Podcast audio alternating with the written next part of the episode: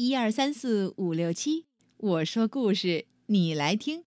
爸妈和你在一起，听完故事笑嘻嘻。嗯嗯哼嗯哼嗯嗯。各位好，今天熊猫太后要讲的故事是《十二生肖传说》。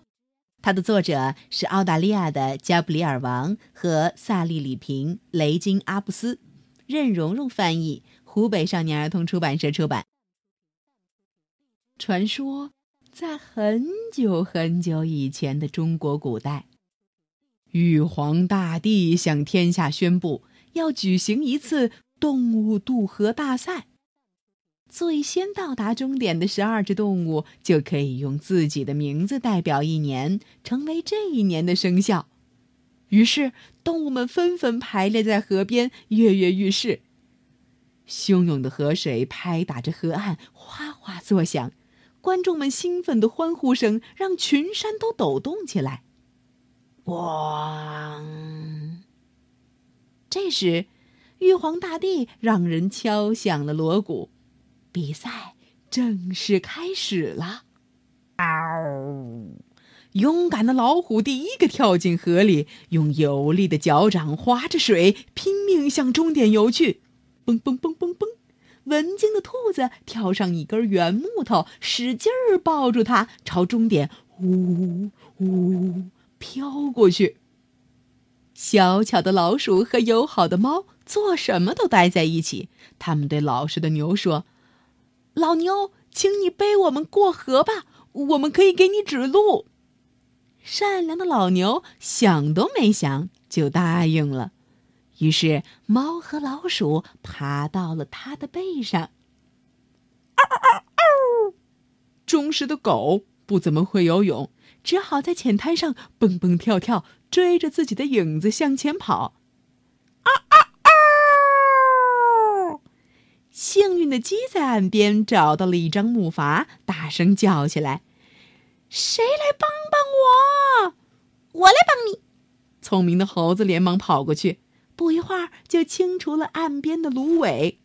接着，咩，温和的山羊也跑过来帮忙。三个动物一起把木筏推到河里，就坐在上头出发了。雄赳赳的马。扑通！跳进河里，用强壮的马蹄搅起河底的泥沙，向终点飞奔起来。哎呀，是谁躲在马的鬃毛里呢？原来，聪明的蛇早就藏在马的身上，准备毫不费力的渡河呢。快活的小猪却一点也不着急，它把一个脚趾伸进水里，可是，嗯，马上又抽了回来。哦，我饿了，我得先吃点东西。”他懒懒散散地说。于是，小猪吃了又吃，吃了又吃，直到它胀得像一个圆鼓鼓的球。接着，他又倒在泥沙上，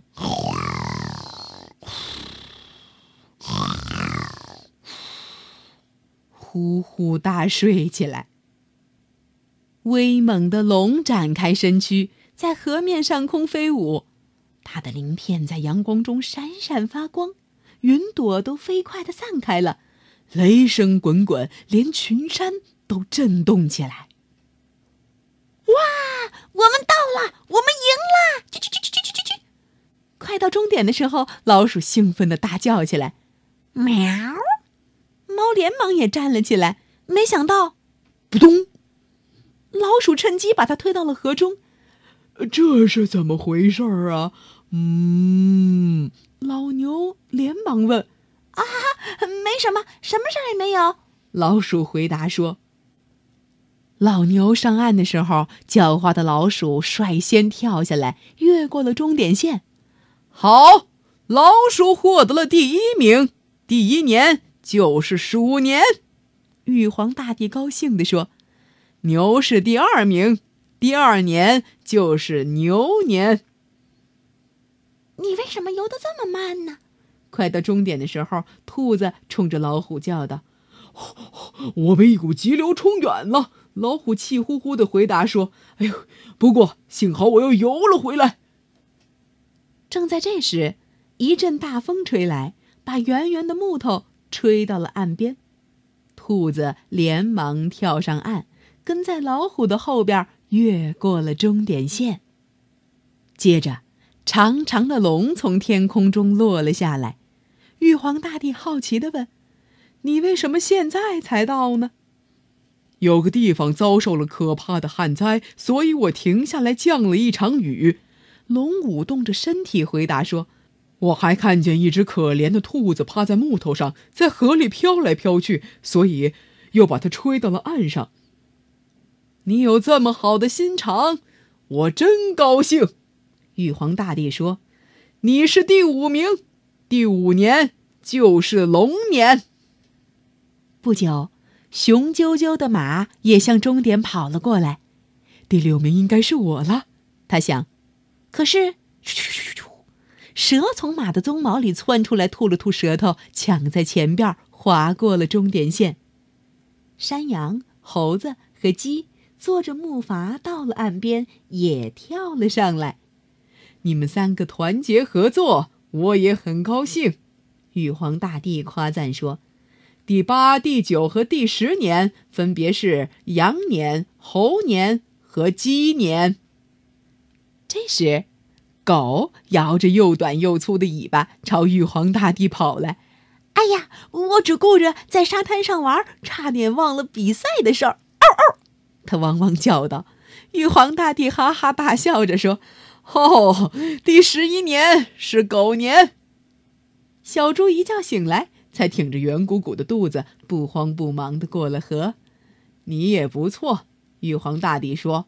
那么最后一年就用你的名字了。第十二年是猪年。过了很久，可怜的猫终于爬上了岸。可是，比赛早就已经结束了。比赛只有十二位胜利者。猫永远不可能得到这份特殊的奖励了，因为这件事情，猫直到今天还恨透了老鼠呢。小朋友们，你们知道什么是十二生肖吗？在中国传统文化中，人们通常用地支，也叫十二支的十二个符号来表示时间次序：子丑寅卯辰巳午未申酉戊亥。为了能让大家更加方便地记住它们，古人又用十二种动物来代表这些符号，并作为记录每一年的属相。它们分别是鼠、牛、虎、兔、龙、蛇、马、羊、猴、鸡、狗、猪。这些动物就是生肖啦。按照传统的排序方法，二零一七年是酉年，也就是鸡年。